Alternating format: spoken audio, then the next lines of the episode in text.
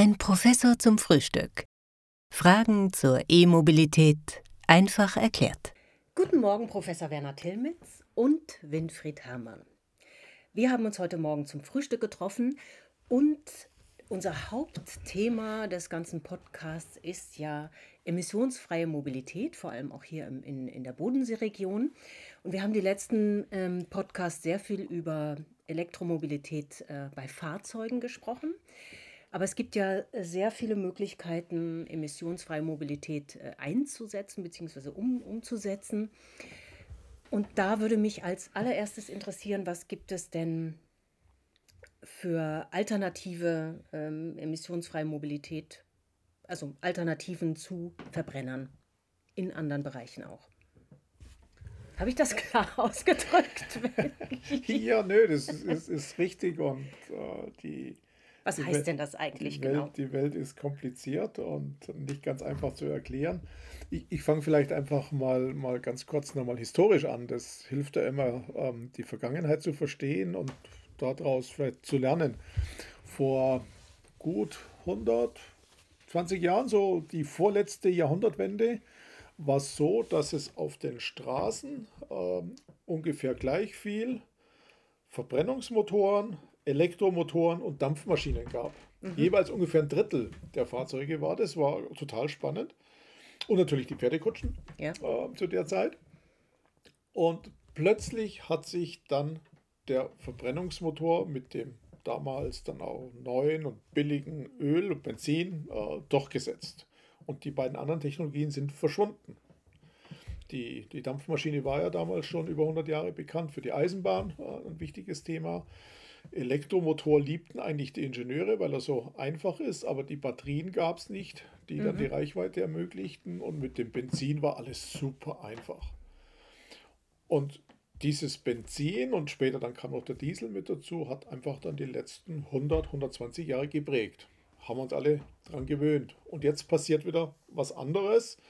Jetzt kommt, ändert sich die Welt gerade und, und, der Grund ist einfach, die fossilen Kraftstoffe heißen CO2-Emissionen, heißen Klimawandel, äh, werden verbannt, wenn man so will. Und äh, deswegen reden wir über neue Technologien. Und jetzt zurück zu deiner Frage, äh, welche Technologien setzen wir wo ein, welche mhm. Anwendungen? Also so wie ich es verstanden habe, ist ja momentan, wenn wir das vergleichen mit der letzten Jahrhundertwende, jetzt haben wir gerade immer noch Verbrenner, es gibt Elektromobilität, die sich aufteilt, reine elektrische Fahrzeuge bzw. Mm, ja, Einsatzbereiche und Wasserstoff, Brennstoffzellentechnologie. Genau. Die, diese drei, habe ich so das Gefühl, existieren momentan nebeneinander her. Ja, ja, genau. Nee, das, das ist richtig. Und äh, man muss eben dann auch gucken, äh, in, in welche Anwendung ja. schauen wir rein. Also wir alle sind ja als Autofahrer als erstes denken wir an unser eigenes Auto. Mhm.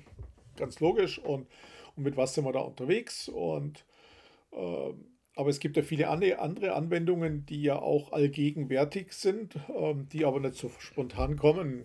Das eine ist jetzt inzwischen immer mehr die Lieferfahrzeuge, mhm. die uns unsere Päckchen bringen, die wir im Internet bestellt haben. Das ist unglaublich, wie viel da rumfahren inzwischen in den Städten und werden da schon langsam aus den Städten rausverbannt, weil es wirklich belästigend ist. Die kann man alle elektrisch machen. Busse? Busse, Stadtbusse, äh, ganz wichtiges Thema, vielleicht das wichtigste Thema auch mhm. kurzfristig. Die ganzen LKWs, äh, die die ganzen Güter hin und her transportieren, ganz Europa, weltweit. Äh, Schiffe? Ja, Flugzeuge. Flugzeuge. Flugzeuge. Ja. Wollen wir da mal einsteigen in einen Bereich? Ähm, weil ich sag mal, der, der Mensch an sich fliegt ja gern rum. Und das ist ja so äh, eine, eine der ja, Argumente, dass man sagt, wir müssen weniger fliegen wegen CO2-Ausstoß. Die Menschen wollen aber nicht weniger fliegen, zumindest ähm, ja, langfristig nicht. Sie wollen irgendwie weiter rumreisen, sie wollen unterwegs sein und man muss ja auch teilweise geschäftlich unterwegs sein.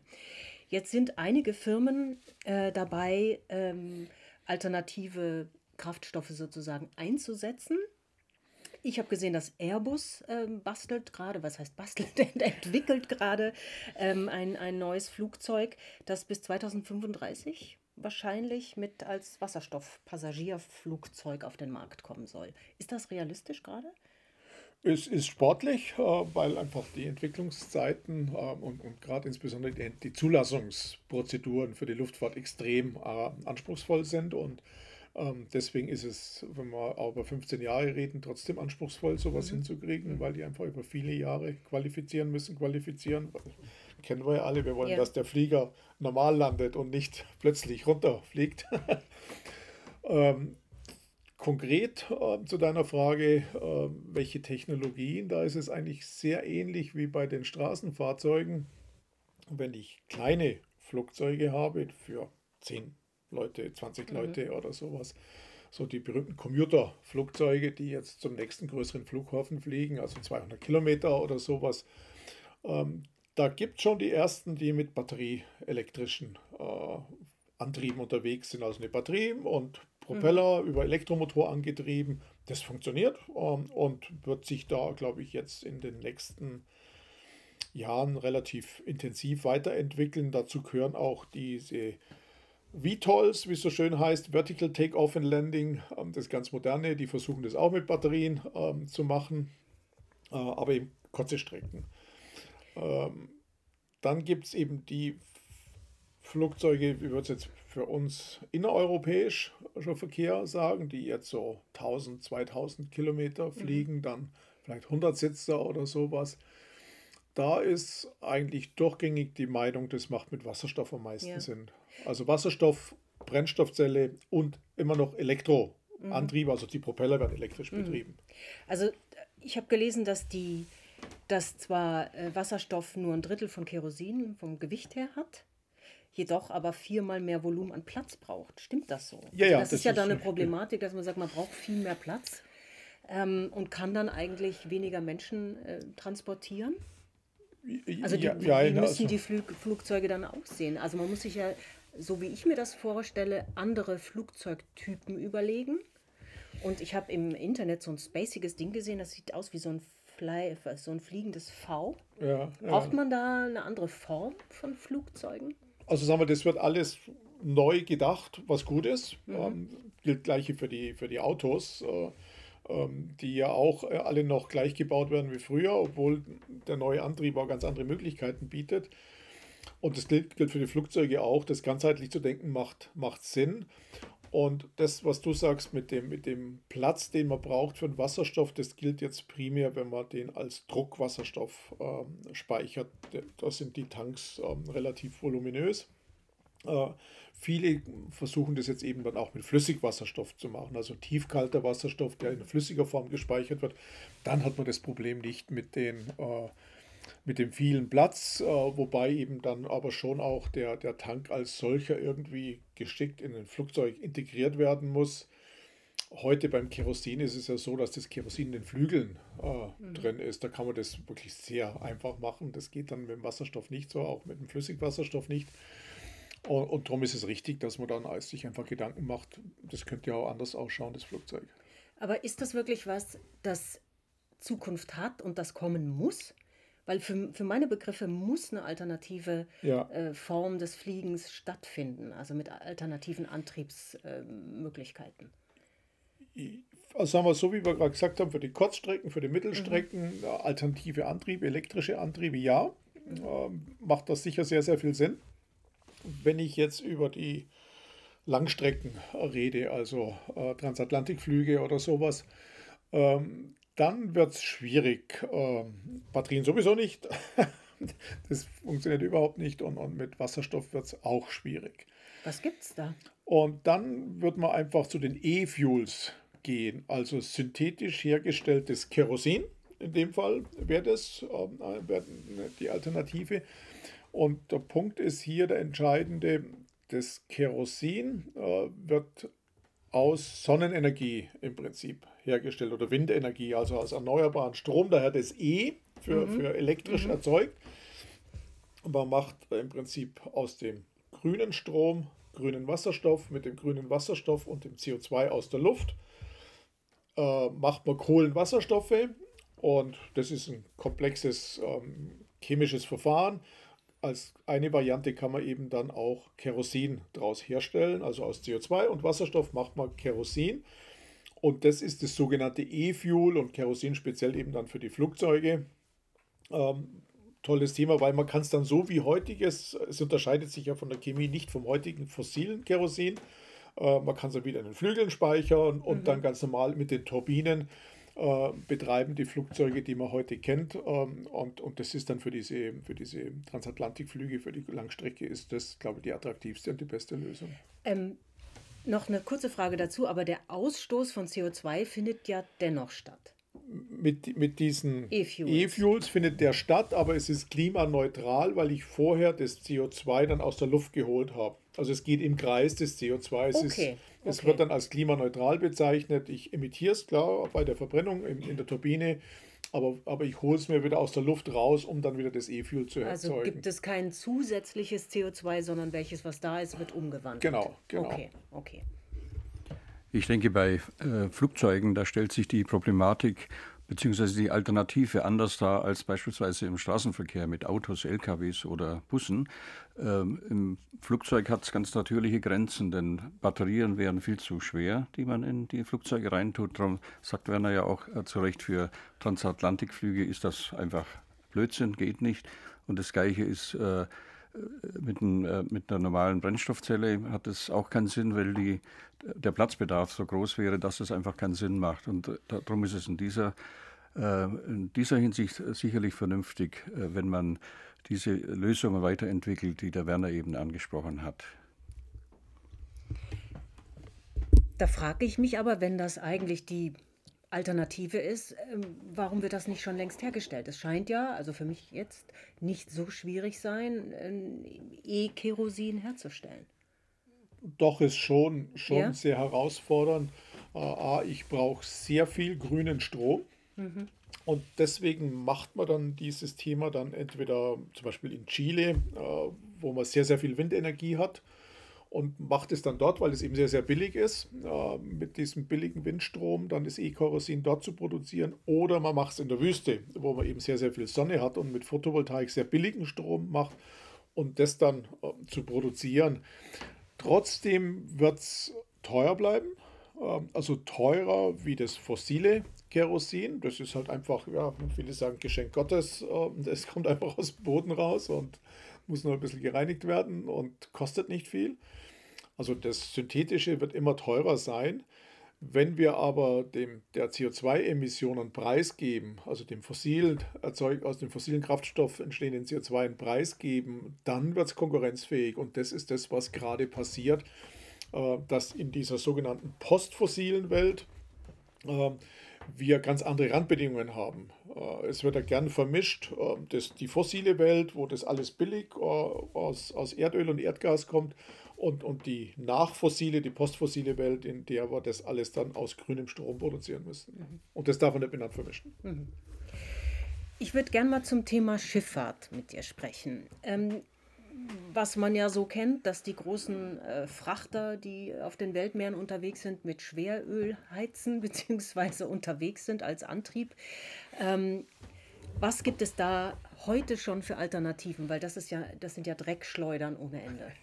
Oder? Ja, das ist richtig. Nee, also manche bezeichnen das eben auch als schwimmende Müllverbrennungsanlage weil das, was dort verbrannt wird auf diesen großen äh, Frachtern, aber auch den großen äh, Passagierschiffen oder so, was muss man echt sagen, das ist wirklich Sondermüll, was da verbrannt ja. wird. Äh. Und das wird natürlich in, in den neuen Gesetzgebungen äh, eben auch extrem eingeschränkt werden und, und dann sucht man eben Alternativen da dazu. Was für für diese riesigen Entfernungen und die riesigen Mengen an Energie, die man braucht, äh, um mit so, mit so einem großen Frachtschiff um, über die Weltmeere zu fahren, schon eine Herausforderung ist. Äh, das wird aber gerade ganz intensiv äh, diskutiert äh, und, und auch aus, ausprobiert. Also gibt es die ersten Antriebe, da denkt man drüber nach, das mit Ammoniak zu machen äh, als, als flüssigen Energieträger. Das wäre ja was, die ganze Fleischindustrie, ich sag mal, die Kuh das Kuhpipi, sage ich jetzt mal, zu benutzen ja, nee, das, für ja, die Schifffahrt. also ja, also ich meine, ne? Genau, kann man ja mal drüber sprechen. Das ist ja spannend. Ja, ja, nee, da werden du gar nicht drauf kommen, aber das sind natürlich sehr kleine Mengen. Nee, das, dieses kleine Mengen bei diesen Massen an Tieren? Ja, ja, aber, aber im, im Ja, genau. Aber was die machen, äh, ist, dass sie dort, wo es eben wieder sehr, sehr viel äh, grünen Strom und grünen Wasserstoff gibt, dass man dort über einen, über einen chemischen Prozess, den berühmten Haber-Bosch-Prozess, den man heute schon klassisch macht zum Kunstdünger herstellen, ähm, da macht man eben Ammoniak und dann könnte man direkt das Ammoniak lagern in großen Tanks in Schiffen und das, das zu transportieren nach Europa oder so und, und gleichzeitig als Antrieb, für den Antrieb als Kraftstoff verwenden, das Ammoniak. Das geht. Ja, ja, das geht schon, das kann mhm. man machen. Da gibt es erste äh, Demonstratoren da dazu. Aber es gibt andere Varianten mit Methanol als Kraftstoff oder mit dem Kerosin, was wir vorhin gesprochen haben. Ähm, da ist gerade unglaublich viel los und es wird spannend die nächsten zehn Jahre, was sich dann durchsetzen wird. Weil es muss sich ja was tun. Ja, ja, ja, ja. Also wenn man da ein bisschen kleiner wird, jetzt von den großen Frachtern, kommt man zum Beispiel zu Fähren. Und es gibt doch schon einige Firmen, die ähm, wasserstoffbetriebene Fähren herstellen. Ich habe jetzt gelesen, zwischen Oslo und Kopenhagen soll 2027 äh, sollen die Fähren laufen. Es gibt, glaube ich, sogar schon welche, oder? Ja, ja, nee, das ist äh, die, die, die Skandinavier sind da unglaublich rührig passiert sehr viel und es gibt äh, Fähren mit Elektroantrieb, also batterieelektrische Fähren. Mhm. Und das ist natürlich total spannend, wenn man jetzt ein, zwei Kilometer äh, nur fahren muss, von einer Insel zur anderen. Ähm, und dann reicht es mit den Batterien und die können dann, wenn sie anlanden, dann wieder schnell aufladen. Ähm, da ist das ganz, ganz geschickt. Wenn ich größere Strecken fahren will, dann wo ich dann jetzt einen halben Tag oder einen Tag unterwegs bin, dann ist natürlich das äh, sehr, sehr sinnvoll mit, mit Wasserstoff zu machen. Und da gibt es eine ganze Reihe von Firmen in Dänemark, in Schweden, in, in Norwegen, ähm, die solche äh, Antriebe entwickeln ähm, und auch äh, immer mehr einsetzen. Mhm. Am Bodensee gibt es ja, glaube ich, auch so ein Projekt. Vielleicht magst du was dazu sagen. Äh, die Bodensee-Schiffsbetriebe, äh, die haben tatsächlich ein Passagierschiff in Auftrag gegeben. Das sollen etwa 300 äh, Passagiere Platz haben. Das erste, äh, das soll nächstes Jahr im Sommer in Betrieb gehen. Äh, Im Moment ist es ein bisschen ruhiger geworden. Ich hoffe, dass es äh, stimmt, dieser Plan, der da, der da einfach besteht dafür. Äh, aber meinem Eindruck nach wird es noch eine ganze Weile dauern, äh, bis die ganzen Motorboote, die privaten Boote, die es ja auch gibt, und natürlich die ganzen Fähren der Bodenseeschifffahrt, bis die äh, nicht mehr mit Diesel- oder Verbrennungsmotoren fahren. Also meines Wissens sind über 40.000 äh, Seefahrzeuge unterwegs. Und bei den privaten Booten hat es letztes Jahr schon wieder zugenommen. Also da denke ich, da müssen wir sehr geduldig sein. Da muss es wahrscheinlich auch irgendwann Vorgaben sein, dass es einfach gar nicht mehr erlaubt ist, zum Beispiel auf dem Bodensee äh, mit Verbrennungsmotoren zu fahren. In anderen Seen gibt es das ja schon. Also wenn schon die Bodenseeschifffahrt, also die, die Fähren und so weiter, wenn die, die Passagierschiffe schon mal so unterwegs wären, wäre das ja schon mal ein Fortschritt. Ja? Ähm, jetzt bei den bei den Motorbootfahrern, wenn wir schon dabei sind, am Bodensee. Das ist ja, ähm, sag mal, das sind ja mm, Menschen, die gerne schnell Motorboot fahren. Ich vergleiche sie mal mit Sportwagenfahrern. Da muss es laut sein, es muss schnell sein. Und wenn ich diese Motorboote jetzt mit ja, Elektroantrieb hätte, ist ja der ganze Spaß dahin. Wie kann man die Menschen, die so gerne dieses über den See haben, dazu animieren, ähm, ihre Antriebe umzustellen? Oder was ist da der, was könnte der Anreiz sein? Also ich glaube, dass es gar nicht unbedingt laut sein muss. Äh, es muss in sein, es muss cool sein ja. für, die, für die Fahrer. Äh, das heißt, die wollen ja alle für ihr tolles Fahrzeug anerkannt werden. Das steckt ja immer hinter dem ganzen ja, Thema. Und mit dem Elektroantrieb kann man mindestens genauso schnell unterwegs sein, wenn nicht sogar noch schneller äh, unterwegs sein. Ähm, und ich glaube, das ist dann total cool, äh, ohne, ohne Abgase und äh, ohne Lärm dann trotzdem schnell über den See zu flitzen.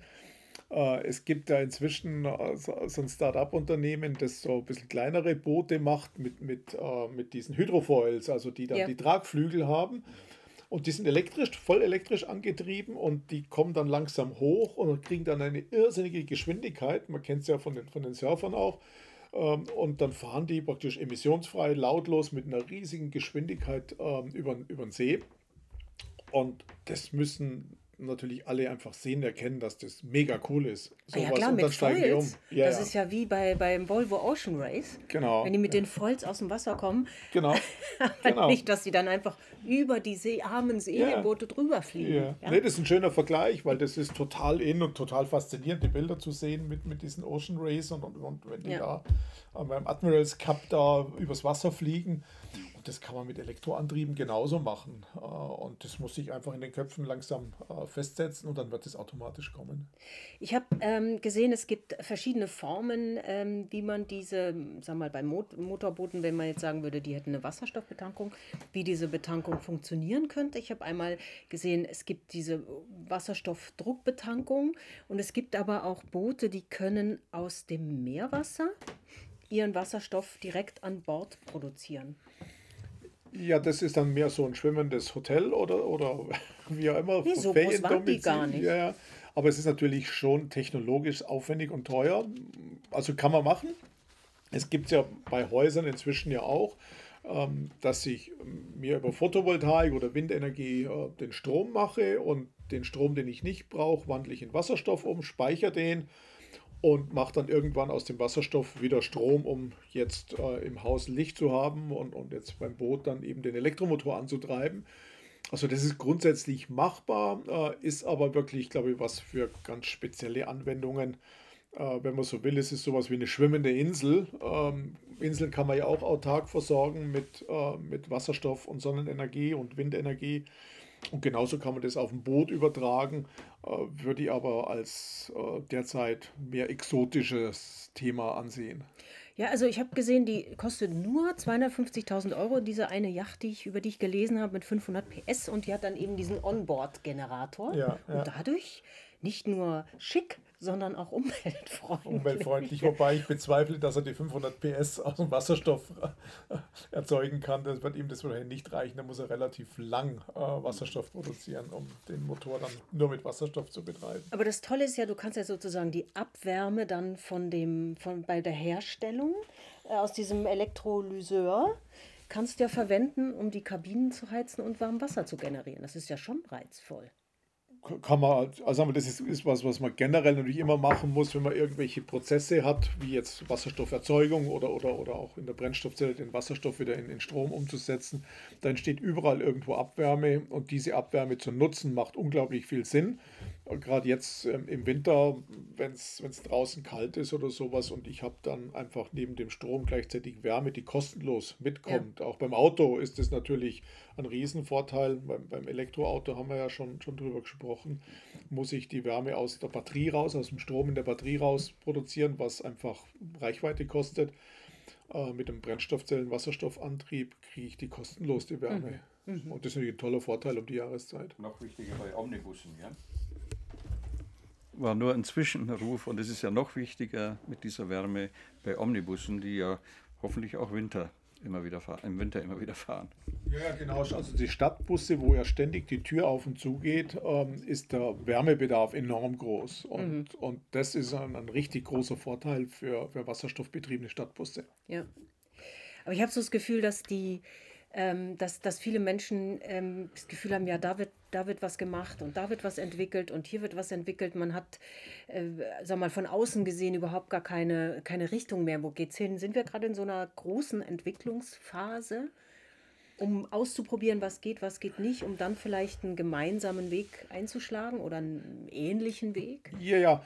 Ähm, es, ich vergleiche es wieder ein bisschen historisch. Ähm, damals vor, vor 100 Jahren ähm, oder gut 100 Jahren sind dann die Verbrennungsmotoren gekommen. Das war Henry Ford dann ganz stark. Mit der Serienproduktion ist billig geworden. Äh, und ein paar Jahre später kam dann der Dieselmotor. Ähm, und, und diese Technologien, die haben sich dann etabliert, sind kostengünstig geworden, sind zuverlässig geworden. Und da hat jeder versucht, für sich in seiner Anwendung diese Motoren zu nutzen. Und, und das sehen wir ja bis heute. Ich sage da immer gern, in allen Anwendungen, wo heute der Dieselmotor eingebaut ist, und das sind ja ganz viele von den Schiffen über die mhm. Züge, über, über die LKWs, Busse sowieso. In all diesen Anwendungen kann man jetzt die Brennstoffzelle einsetzen mit Wasserstoff. Mhm. Das ist eine schöne, ganz einfache, ja. simple Erklärung. Das hat sich vor 100 Jahren so Stück für Stück über die Jahre durchgesetzt, hat sich weiterentwickelt. Und das wird jetzt auch passieren. Also man sollte sich da nicht verwirren lassen von den ganzen Entwicklungen, sondern das wird sich in den nächsten zehn Jahren, äh, glaube ich, sehr schön etablieren. Und dann wird es für uns alle zur Routine werden. Da wird mhm. niemand mehr fragen, warum dies oder warum mhm. jenes. Das heißt, wir werden dann aber ähm, gleich bei den LKWs oder wolltest du noch was sagen, Winfried? Ich glaube, das äh, Problem, dass das Ganze so erfolgreich war, äh, ist heute das, dass diejenigen, die diese Verbrenner alle gebaut haben, unglaublich viel Geld damit verdient haben, sprich die Autofirmen. Und dass sie natürlich Interesse daran haben, dass das nicht allzu schnell geht. Äh, das ist irgendwo nachvollziehbar. Aber leider ist es insbesondere in Deutschland so, dass wir mit dieser Technik, zum Beispiel mit PKWs, die auch mit Brennstoffzelle fahren, total hinterher hängen. Also das ist schon ein Aspekt, bei dem, den man bei dieser Umwandlung schon auch mit sehen muss, also was die Zeit, was die Verzögerung in Deutschland anbelangt. Ich habe auch das Gefühl, wenn wir gerade, weil du das gerade sagtest, Winfried, dass Deutschland, also muss ich so sagen, wirklich das verschlafen hat. Jetzt sehen wir, was im asiatischen Markt los ist, dass äh, ich weiß gar nicht, wie viele Autos in ein paar Jahren sollen elektrisch sein. Ähm, Audi versucht da noch irgendwie mit reinzukommen, aber die jungen Asiaten die haben überhaupt keine Lust auf europäische Technik. Ähm, habe ich das Gefühl. Also, dass da dieser Absprung auf neue Technologien eben gerade aus dem Grund, wir haben das schon immer so gemacht und wir verdienen da viel Geld mit und die Autoindustrie in Deutschland, hm, wir machen das nicht, das wird schon wieder vorbeigehen, dass wir da wirklich was verschlafen haben. Also, so kommt es mir vor. Ist, ist glaube ich, richtig so. Liegt, glaube ich, nicht nur an der Autoindustrie, die natürlich blendend verdient hat, wie, wie Winfried ja. gerade gesagt hat. Und, und wenn man irgendwo gut verdient, wieso soll man es ändern? Ja, wenn man langfristig denken würde. Also ich habe so das Gefühl, das, das ist ja aber wirklich jetzt auch nur so aus meiner äh, subjektiven Wahrnehmung, dass äh, im asiatischen Raum längerfristig gedacht ja, wird und ja. dass hier oft sehr kurzfristig und es geht um Machterhalt, um, ähm, ich denke nur an die nächsten fünf Jahre und nicht vielleicht an die nächste Generation gedacht wird. Ja, ja, das ist richtig so. Sagen wir, das ist auch für mich immer so ein gesellschaftliches Thema. Es sind nicht nur sagen wir, die Vorstände, die für einen kurzfristigen Erfolg bezahlt werden, das ist so, ja. Äh, fordern aber dann die Aktionäre dann ein, die, die Anteilseigner sagen ja, ich will ja nächstes Jahr meine, meinen Profit haben aus der Aktie. Äh, und deswegen ist unser ganzes Denken in unserer Gesellschaft sehr, sehr kurzfristig geworden. Äh, also ist mein ganz persönlicher mhm. Eindruck.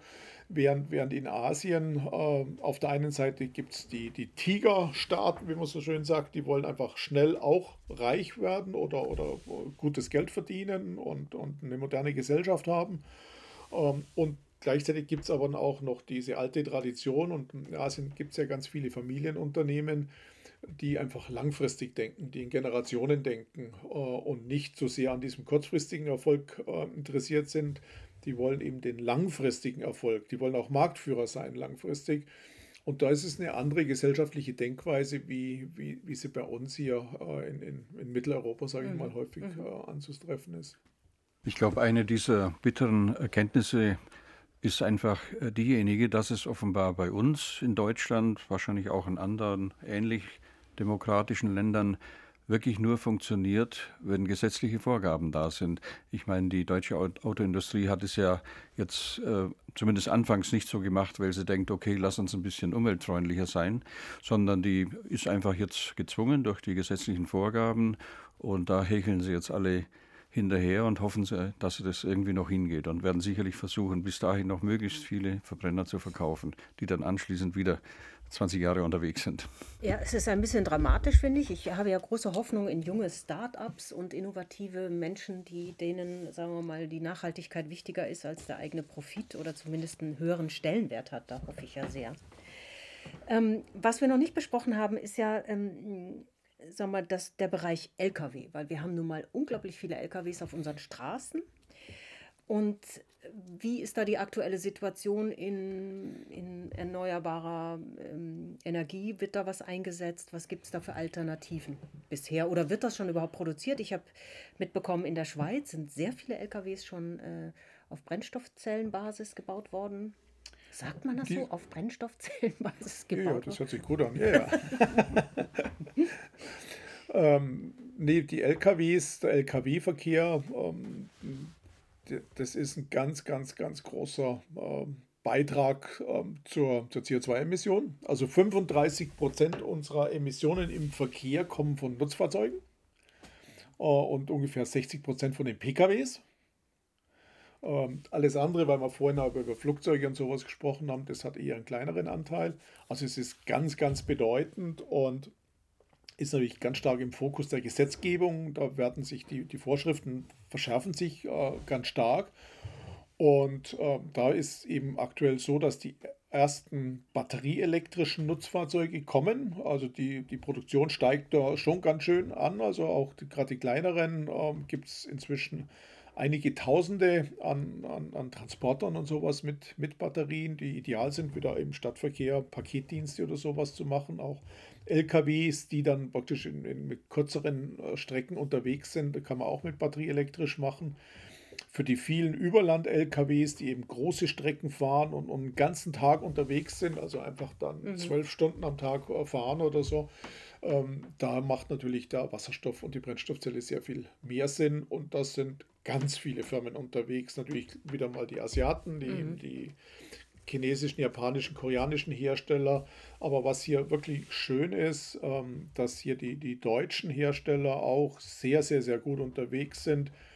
Ähm, sehr ambitioniert ist das, was Bosch macht, ähm, die den Antrieb dann verkaufen, den Brennstoffzellenantrieb an, an, an Hersteller wie jetzt Iveco als Beispiel. Mhm oder Daimler und Volvo, ähm, die selber ein Joint Venture gegründet haben, um die Brennstoffzellen für ihre Nutzfahrzeuge, für, gerade für die großen mhm. LKWs zu produzieren. Also da passiert gerade in den nächsten drei, vier Jahren unglaublich viel. Jetzt ist es erstaunlich, dass so ein kleines Land wie die Schweiz schon so viele LKWs besitzt, die mit alternativen Antrieben fahren. Warum ist das bei uns noch so? Ähm, warum sind die da so schnell jetzt gewesen? Ich hatte das Gefühl, da, da, da, da ist wie so, ein, wie so ein Umdenken passiert oder ich weiß es nicht, was da passiert ist, aber plötzlich lese ich nur noch und die Flotte und die Flotte in der Schweiz. In der Schweiz gibt es eigentlich zwei Elemente, die das ganze Thema vorantreiben. Das eine ist, ähm, die Schweiz hat eine sehr hohe Maut für ihre, für ihre Autobahnen, mhm. also deutlich höher wie im Rest Europas. Ähm, und die äh, emissionsfreien Fahrzeuge sind von dieser Maut befreit.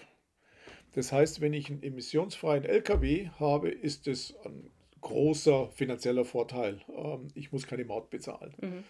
Das ist das eine, äh, wo, wo, wo die Schweiz eine Sonderstellung hat. Das andere ist, in der Schweiz gibt es eigentlich keine eigene Fahrzeugindustrie.